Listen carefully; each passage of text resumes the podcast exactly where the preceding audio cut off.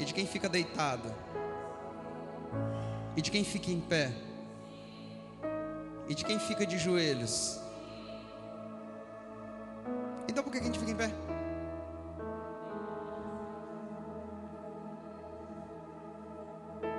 Deus recebe a adoração se a gente colocar aqui umas escapas aqui, todo mundo se deitar numa rede, ele recebe a nossa adoração. Sabe qual é a dificuldade disso? Porque a nossa natureza, a questão, a questão em X aqui, não é em relação a Deus, se Ele recebe a nossa adoração, dependendo da posição que o meu corpo está. A questão aqui é a nossa natureza. E a nossa natureza não quer se sujeitar a nada que gere incômodo. Tem nada a ver com Deus, tem a ver com a gente. Nós naturalmente não gostamos de nos incomodar para nada. Então, eu não estou dizendo com isso que você tem que adorar em pé. Eu estou dizendo com isso que você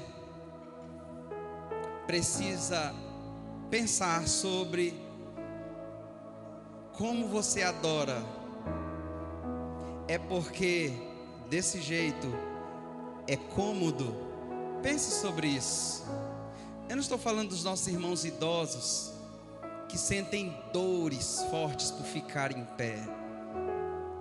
Eu quero que você pense um pouco sobre eu estou deitado porque é mais cômodo para mim. Se esse for o motivo, se essa é a razão, algo está errado. Deixa eu te falar aqui. Quem é Deus de verdade? o nosso Deus, Jeová ou Maomé? Hã? Quem é Deus de verdade? A gente ficar na dúvida. Jesus Cristo, Deus, leão da tribo de Judá, o rei de Israel ou Maomé? Eu eu tô com medo agora. Fiquei preocupado. Vocês acham que Maomé compete com Deus? Não, então bora lá, então bora ajeitar essa má impressão. Quem é Deus de verdade? Jesus Cristo, o nosso Senhor, ou Maomé? Mas o muçulmano não adora se não for de joelhos. muçulmano não se curva ao Deus deles, se não for com o rosto prostrado em terra. Isso nos ensina algo. Espero que nos leve pelo menos a refletir um pouco sobre sobre tudo isso. A questão não é sentado em pé deitado. A questão é por que que eu estou? É porque é cômodo? É porque é confortável? Se for essa razão, repense sobre a importância de adorar a Deus como Ele deseja e não como é confortável para mim. Aleluia. Abra sua Bíblia em Gênesis capítulo 22.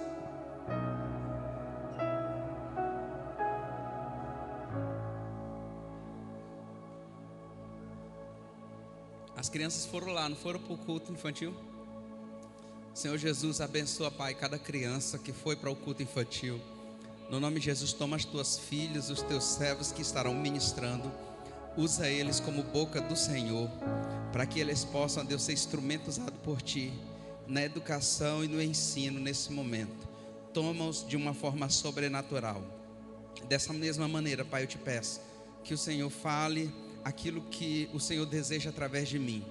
E que por mais difícil que seja falar o que eu vou compartilhar, o Senhor me esconda atrás da tua cruz de maneira que ao olhar para esse altar, eles não me enxerguem, mas enxergue o Senhor e a tua glória falando sobre eles. Essa é a oração que eu te faço, bendito Deus, no nome de Jesus. Aleluia. Pedi para vocês abrirem onde? Se você estiver perto de alguém sem Bíblia, compartilhe a Bíblia com essa pessoa que, que está sem Bíblia para que ela possa então acompanhar.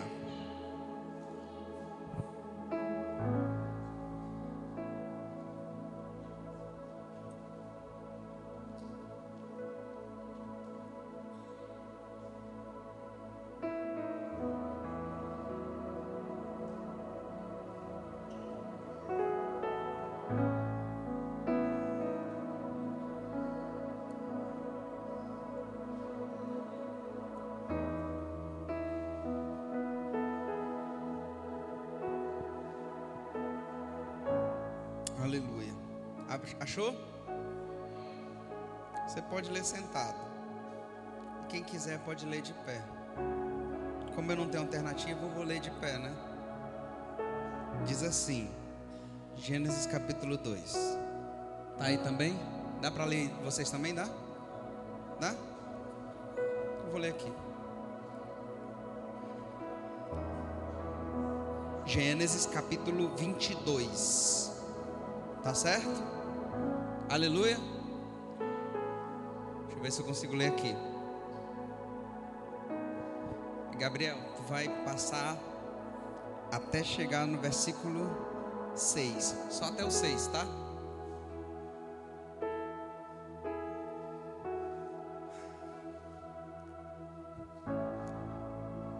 E aconteceu depois dessas coisas que provou Deus a Abraão e disse: Pode baixar aqui um pouquinho também, tá? E aconteceu depois dessas coisas que provou Deus a Abraão e disse-lhe: Abraão, e ele disse: Eis-me aqui. E disse: Toma agora o teu filho, o teu único filho, Isaque, a quem amas, e vai-te à terra de Moriá, e oferece-o ali em holocausto sobre uma das montanhas que eu te direi. Então se levantou Abraão pela manhã de madrugada,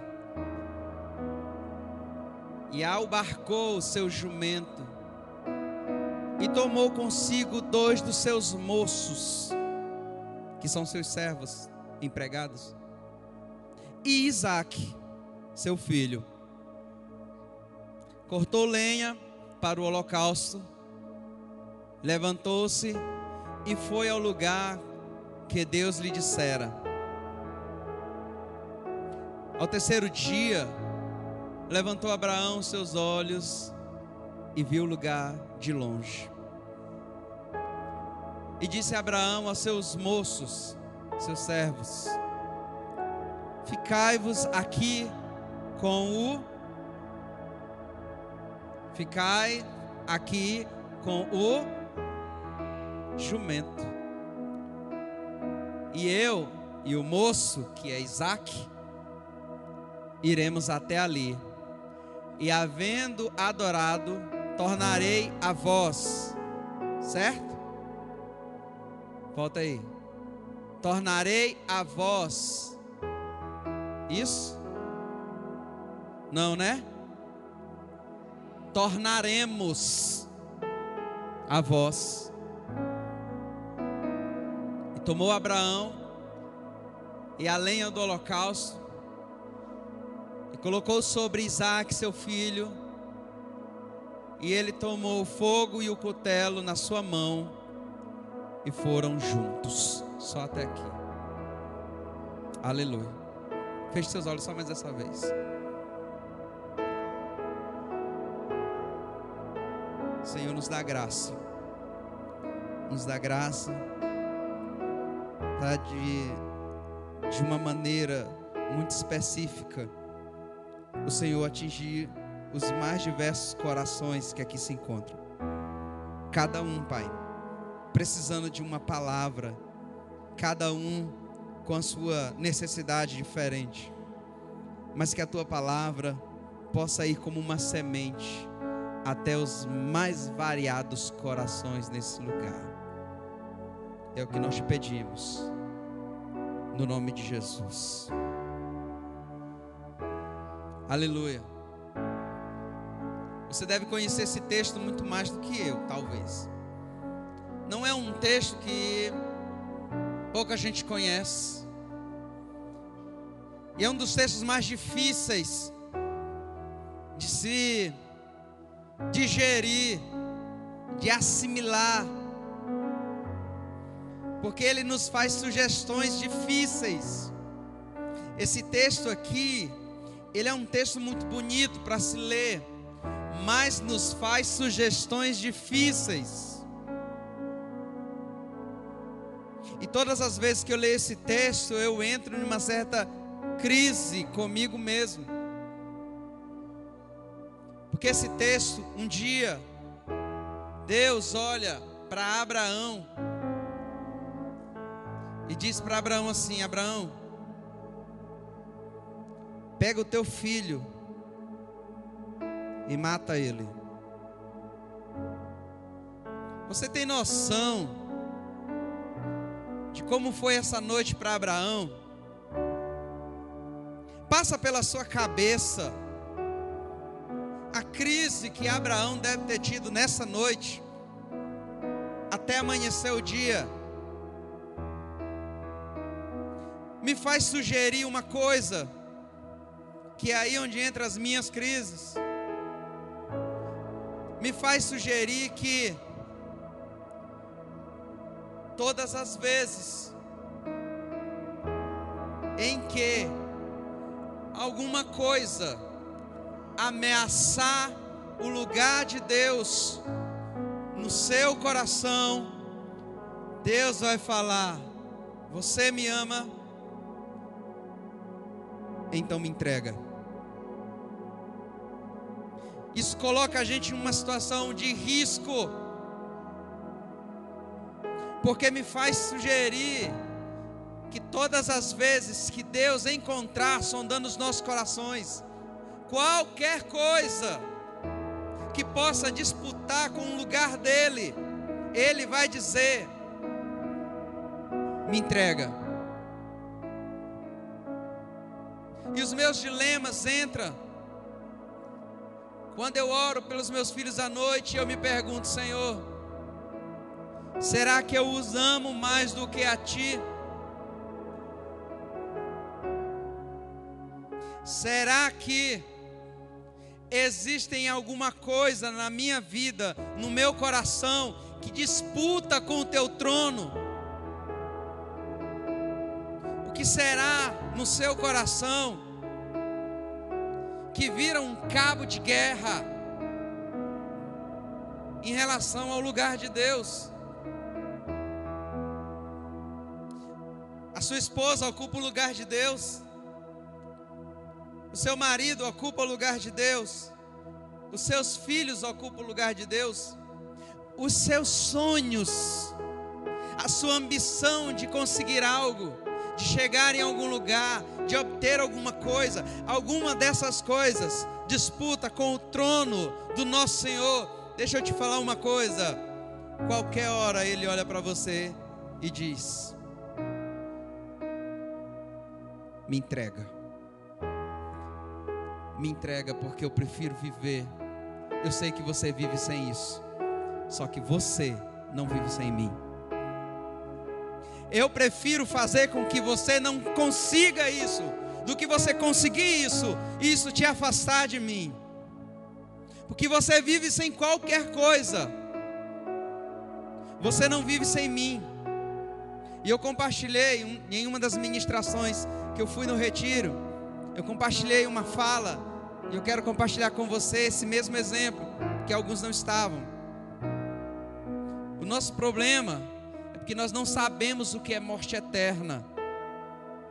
Nós não sabemos o que é morte eterna. A gente sabe o que é morte física. Por que, que a gente sabe o que é morte física? Porque a gente já viu alguém morrer. Você já viu. Mas morte eterna a gente não sabe o que é. E como a gente não sabe o que é morte eterna, como a gente não tem noção do que é morte eterna, A gente brinca de perigo com morte eterna, com separação de Deus. E eu falei assim: é como se. Eu, chame, eu falei aqui, irmão Zezé, que tem um filho de dois anos. Filho do Zezé e da Jocerene. Igualzinho ele, só que menor. Eu falei assim: o José Henrique sabe o que é choque elétrico? Dois anos. Você acha que ele sabe? Ele não sabe o que é choque elétrico. O irmão Zezé sabe o que é choque elétrico? Sabe sim. Mas se o Zé Henrique fica insistindo em botar um ferrinho na tomada, fica insistindo em colocar um ferrinho na tomada, e o Zezé sabe que aquilo ali pode matar ele, o que, que o Zezé faz, o irmão Zezé? Olha para o Zé Henrique e fala assim: Você quer descobrir o que é isso mesmo? Pois tá bom, eu vou deixar você botar o ferrinho na tomada. Só que na hora de colocar o ferrinho na tomada, o Zezé corre lá para o disjuntor e segura. E na hora que ele colocar o ferrinho na tomada, ele desliga o disjuntor e segura na fiação. E a descarga que era para sair no Zé Henrique cai sobre o Zezé. Foi isso que Jesus fez conosco. A gente não descobriu que era morte eterna.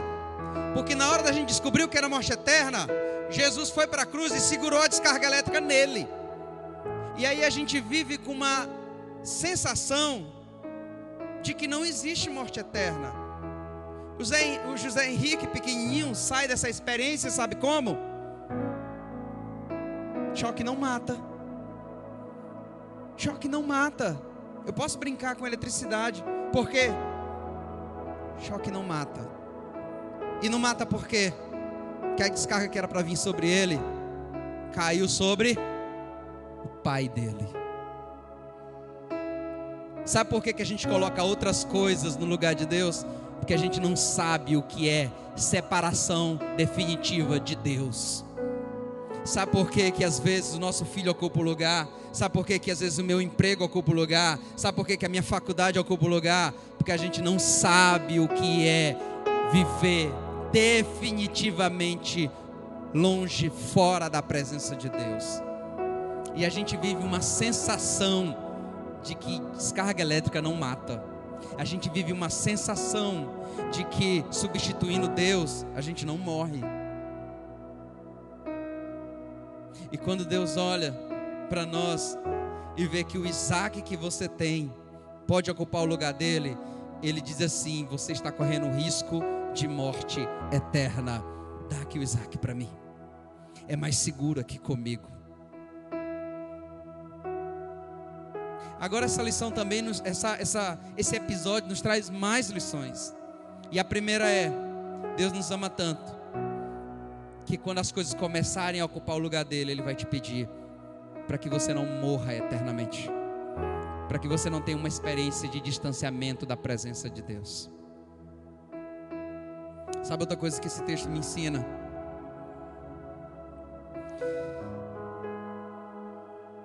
É que o texto, versículo 2, coloca lá o versículo 2. Versículo 2.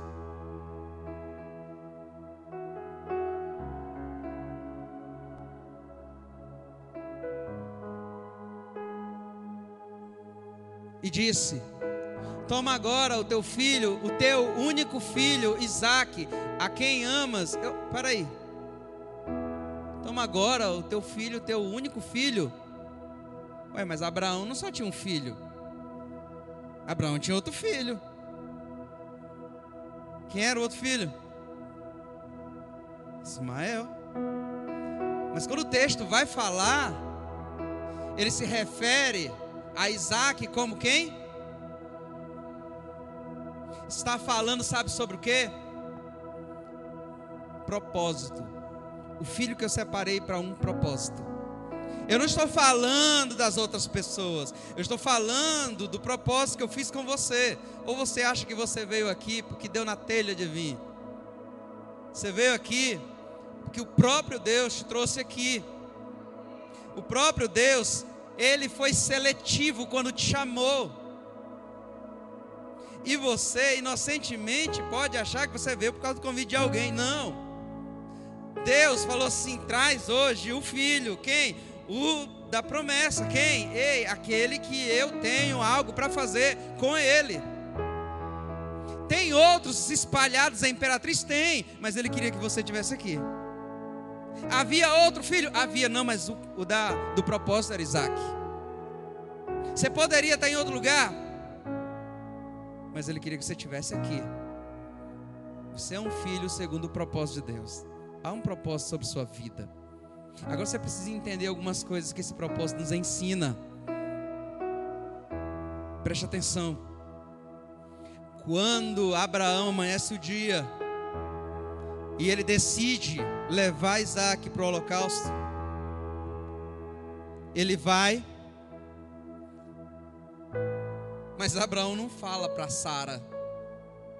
Preste atenção, para você não perder o que Deus está ministrando no seu coração. Ele não fala para Sara, ô Sara, é, eu estou indo ali levar o Isaac, rapidinho que eu, eu vou lhe levar ele no Monte Moriá e eu vou, vou ticar ele todinho com o meu cutelo. ô Sara, é, fica aí dormindo, Sara, é, são quatro horas da manhã, é, fica aí dormindo, Sara, enquanto eu vou bem ali, dá uma machadada na cabeça do Isaac, nosso único filho, o filho da promessa, viu? Aí tu fica aí dormindo, daqui a pouco eu, eu, eu jazinho, eu volto para tomar café, eu vou só ali matar o nosso filho. Abraão não fala isso, não, não, não fica claro esse, esse porquê. Que o papo de Deus não foi com Sara sobre isso, foi com quem? Deixa eu te falar uma coisa papo que Deus quer ter com você. Senhor, mas fala também com meu marido. Não, não, não, não, não. Eu quero tratar primeiro algo com você. Não, mas tem como o senhor reunir os meus. Não, não, não quero falar com seus filhos, quero falar com você. Não, mas é porque é, a minha família é muito complicada. Sim, mas eu quero tratar com você. Era com Abraão. Parada inteira era com Abraão. O dilema do tratamento era o coração do Abraão. Sara fica lá dormindo. E ele vai com o filho dele, e o texto vai dizer que ele vai com mais dois. Dois servos, né? Dois moços. Chega determinado momento, e o texto vai dizer que Abraão avista o Monte Moriá de longe. Ele avista o local. Agora aqui é algo muito importante. Quando chega no local, Abraão olha para os moços e fala assim: Fica aí cuidando de quê? Hã? Fica aí cuidando do jumento, enquanto eu, Isaac, vamos subir e vamos adorar e voltaremos. Olha, Deus fala muita coisa no meu coração enquanto eu li esse texto.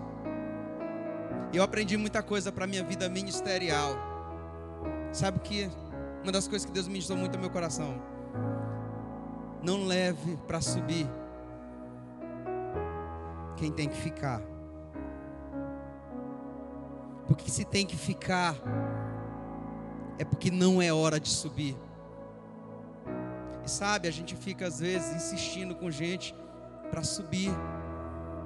E a gente esquece que essa pessoa muitas vezes não tem estrutura para subir. E para essa pessoa a ordem é: fica e cuida dos jumentos. Parece um trabalho meio inferior, mas se não tiver o jumento, não tem como voltar, vai voltar caminhando. Porque cada pessoa vai viver uma experiência em um degrau diferente. Se eu garro alguém que por enquanto só dá para cuidar das coisas assim, as coisas concernentes à terra mesmo, e eu empurro essa pessoa para o monte, ela não tem estrutura para compreender. Ele vai voltar de lá dizendo assim: se Deus é doido, como é que eu vou servir um Deus que pede para o pai matar o filho? Tem sentido? Então, se não tem estrutura, fica aí um pouco, cuida do jumento, cuida aqui das, das bolsas, cuida das cordas, até você adquirir maturidade, crescimento como pessoa para subir. Enquanto isso, Deus me no meu coração. Tem gente que vai precisar ficar cuidando das coisas da bagagem. Até que tenha estrutura espiritual para subir. Porque se sobe despreparado, sobe antecipado, sobe sem ter crescido espiritualmente, se sobe sem se tornar adulto na fé. Sabe o que acontece? Não aguenta, não suporta aquilo que Deus vai ministrando, o que Deus vai revelando. Você quer um exemplo? A Bíblia vai dizer que Deus decidiu destruir Sodoma e Gomorra. Ele chega para Ló, através dos anjos, e fala assim: junta tua família, que vocês são os únicos que vão escapar. Sobe a colina e não olha para trás. Corre. Ló pega as duas filhas, garra na mão da, da mulher e começa a correr. Determinado momento. Sabe o que acontece com ela? Ela, ó, olha para trás. Isso é o que dá pegar a gente e levar para subir quando não está na hora. No metade do caminho, eu imagino que Ló começa a perceber que só está ele as duas meninas e a mulher começa a andar devagar. Porque o problema não é olhar para trás. A questão é que quando a gente olha para trás, a gente olha com saudade. É por isso que existem etapas do crescimento da vida. Porque se você pega os dois moços e leva para subir, eles não estão prontos para uma experiência como essa. E o que, que eles vão fazer? Olhar para trás. Olhar para trás. E eu entendi uma coisa na minha caminhada, Porta Formosa. Só vai subir para a experiência de cima quem Deus disser Está na hora de subir para a experiência de cima. Eu decidi não atropelar mais a experiência de ninguém. Só vai subir para a experiência. Gente, eu passei um tempo desejando tanto que outras pessoas tivessem a experiência que eu tenho, que eu faltava jogar a pessoa num carrinho de mão e sair correndo com ele para cima do monte, para ele ter a minha experiência. E eu ignorava que Deus pode estar dizendo: Ô oh, Carlos, não é a hora dele, não é a hora dela, não está na hora dele, paciência. Mas Senhor, o que, é que eu faço então com ele? Deixa cuidando da bagagem, deixa cuidando dos jumentos. Ele vai pegar água lá, vai levar, deixa ele lá. Não traz para cá quem não está pronto para vir para cá. E eu quero falar ao seu coração. E eu quero que você pense sobre isso. Eu quero que você esteja sensível a Deus para entender o que Deus está ministrando no seu coração. Por que, que você está no estado e no degrau que você está? Por quê? Será que não é hora de amadurecer um pouco mais? Será que não já está na hora, gente, de nós, como povo de Deus, e cada um fazendo a sua própria avaliação? Será que não já chegou a hora de você dar o outro passo? Será que não já está na hora da gente crescer um pouco mais, amadurecer um pouco mais, para que eu possa olhar para vocês e dizer assim: está na hora. Bora lá para cima para tu ver o que, é que Deus vai fazer. Sabe por que eu estou dizendo isso, irmãos? Porque eu queimei etapa com muita gente. Eu queimei etapa com muita gente. Muita gente que eu queria que tivesse comigo. Não tinha estrutura para estar tá comigo. Não vivendo o que eu estava vivendo. E sabe o que aconteceu com o meu coração? Se decepcionava. Eu ficava, poxa, investi tanto, me esforcei tanto, visitei, aconselhei, expliquei, li a Bíblia, orei, fui lá, fiz isso. E Deus está falando no meu coração, queimou etapa, Carlos. Era para estar tá lá, ó, cuidando dos jumentos, cuidando da bagagem, cuidando das sacolas, se preparando, adquirindo maturidade, crescendo em espírito, crescendo em graça, conhecendo o meu poder, buscando em oração, lendo a palavra, jejuando. Eu falei, entendi. A partir de agora, só sobe. Se Deus disser, pode chamar. Tá pronto. Tá pronto. Porque eu não quero frustrar a experiência de vocês. Eu quero que quando vocês cheguem no momento dizer assim, é hora de subir a colina para viver uma experiência maior. Eu quero que você esteja pronto para essa hora. Eu quero que você entenda que chegou a hora. É o momento. Enquanto isso, eu peço para que Deus me dê sabedoria para esperar enquanto você cuida dos jumentos, das sacolas, das bolsas, até Deus te preparar para subir. Aleluia. Quem entendeu? Eu não sei em que momento você está, mas uma coisa, deixa eu te dar a primeira dica.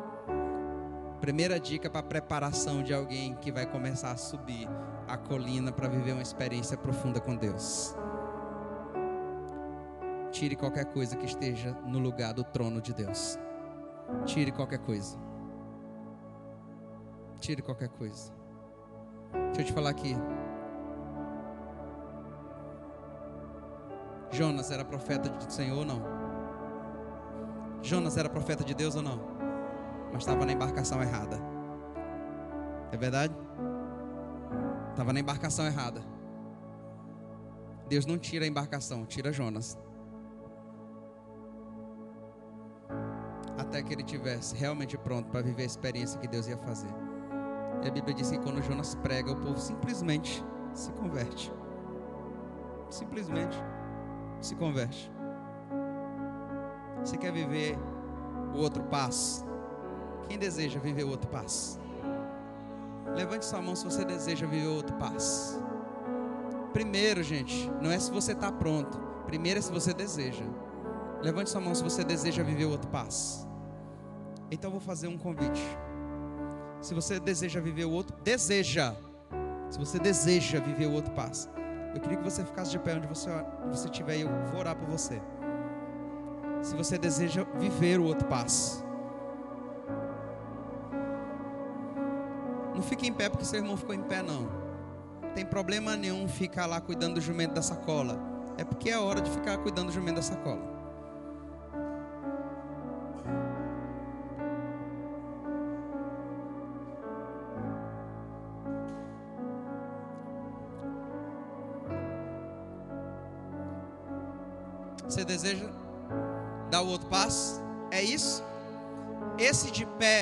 É isso?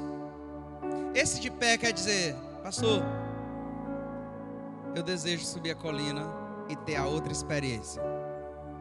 É isso? É isso, gente? É isso mesmo?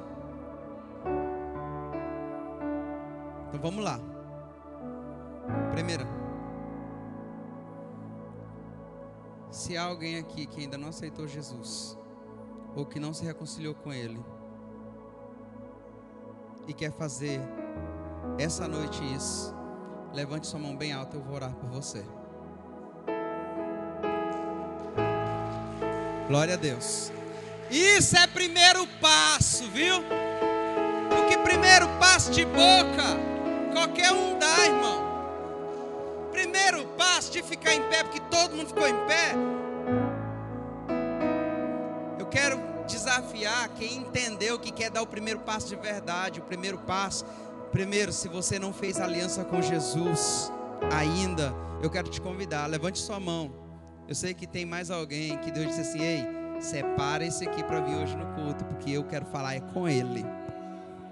Há mais alguém que deseja hoje fazer a sua aliança com Jesus? Se você não aceitou Jesus ainda, ou se você está afastado dele, se você quebrou as alianças com ele, deseja fazer isso, levante uma de suas mãos onde você estiver e eu quero orar por você. Esse é o primeiro passo de quem quer subir a colina. Esse é o primeiro passo de quem quer subir a colina, de quem quer viver outra experiência. Gente, não é feio ficar sentado, não. Feio é a gente fingir que se entrega nos braços de Jesus, na verdade não se entrega coisa nenhuma. Porque Ele sonda os nossos corações, Ele sabe. Então eu vou fazer só mais uma vez essa pergunta. Há mais alguém aqui que deseja entregar o coração a Jesus? Alguém que se afastou dos caminhos do Senhor e deseja hoje voltar para os caminhos do Senhor? se reconciliar com Jesus e refazer as suas alianças. Levante sua mão onde você estiver. Esse é o primeiro passo de verdade. O restante é balela. Ficar de pé, qualquer um fica. Agora, assumir uma aliança com Jesus, só quem quer subir a colina. Eu vou orar pela vida da Adriele e do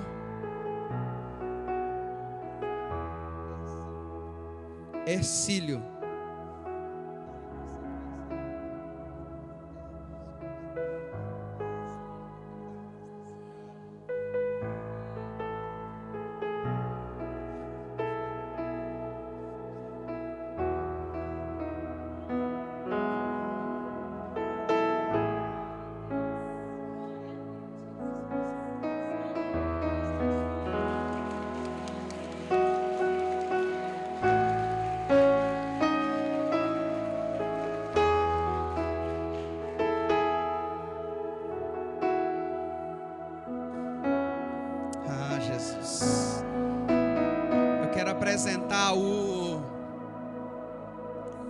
Apresentar o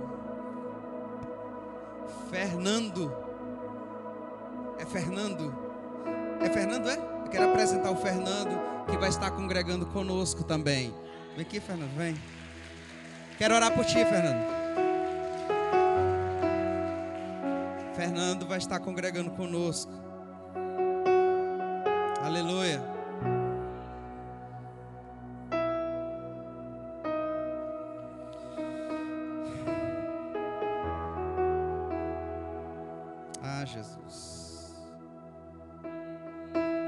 Fazendo algo, viu?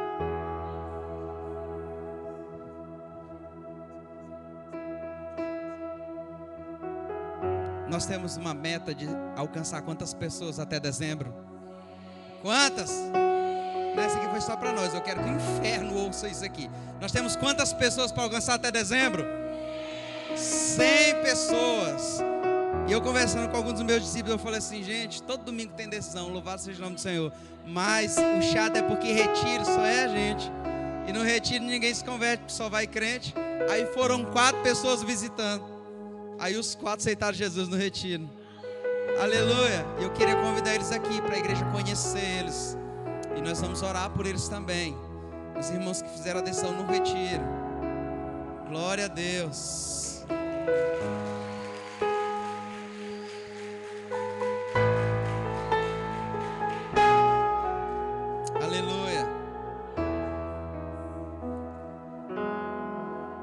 Deus. No retiro me fizeram uma pergunta bem assim. Vou já encerrar, eu prometo, viu? Falo demais eu. No retiro me fizeram uma pergunta bem assim. Pastor, o senhor tem intenção da gente deixar de ser batista? Eu falei assim, irmão, eu nunca me senti tão batista na minha vida como eu me sinto hoje. Sabe por quê? Porque a nossa história do povo batista não é uma história de um povo morno. O nosso passado eram de pessoas apaixonadas por ganhar almas. Nosso passado é Russell Shedd, que quando pregava muitas pessoas aceitavam a Cristo. O nosso passado é Billy Graham, que quando pregava muitas pessoas aceitavam a Cristo. O nosso passado é Sammy Tipt, que quando pregava muitas pessoas se rendiam aos pés de Jesus. As, as igrejas deixaram de pescar, deixaram de pescar, e isso não é a nossa origem. A nossa origem é isso aqui, ó. É a palavra ser pregado e o povo ouvir e crer pelo Espírito Santo. Isso é a nossa origem. Então nunca fui tão batista como eu sou hoje. Aleluia. Eu quero convidar os líderes de célula que vão cuidar dessas pessoas aqui. Já estão aqui todo mundo? Já? Então eu quero que os líderes de célula imponham as mãos sobre a cabeça das pessoas que, que chegaram. Vocês são a autoridade sobre eles. Aleluia. Laiane, né?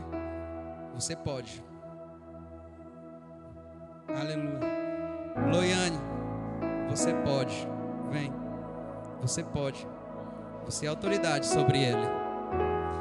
Aleluia. A gente está começando a aprender, viu? Esses princípios.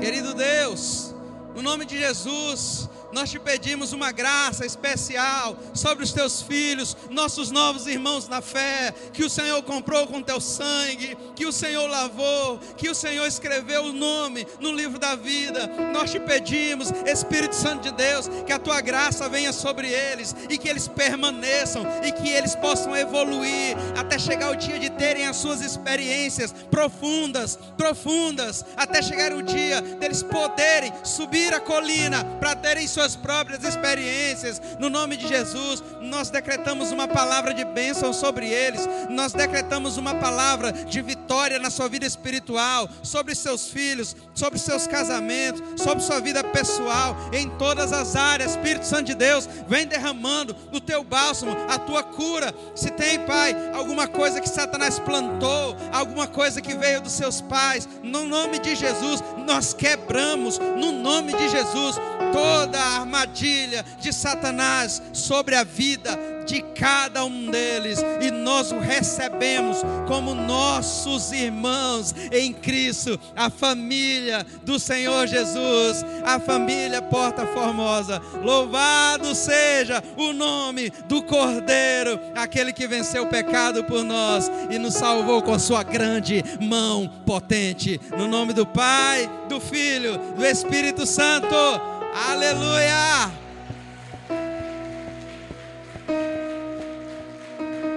Aleluia!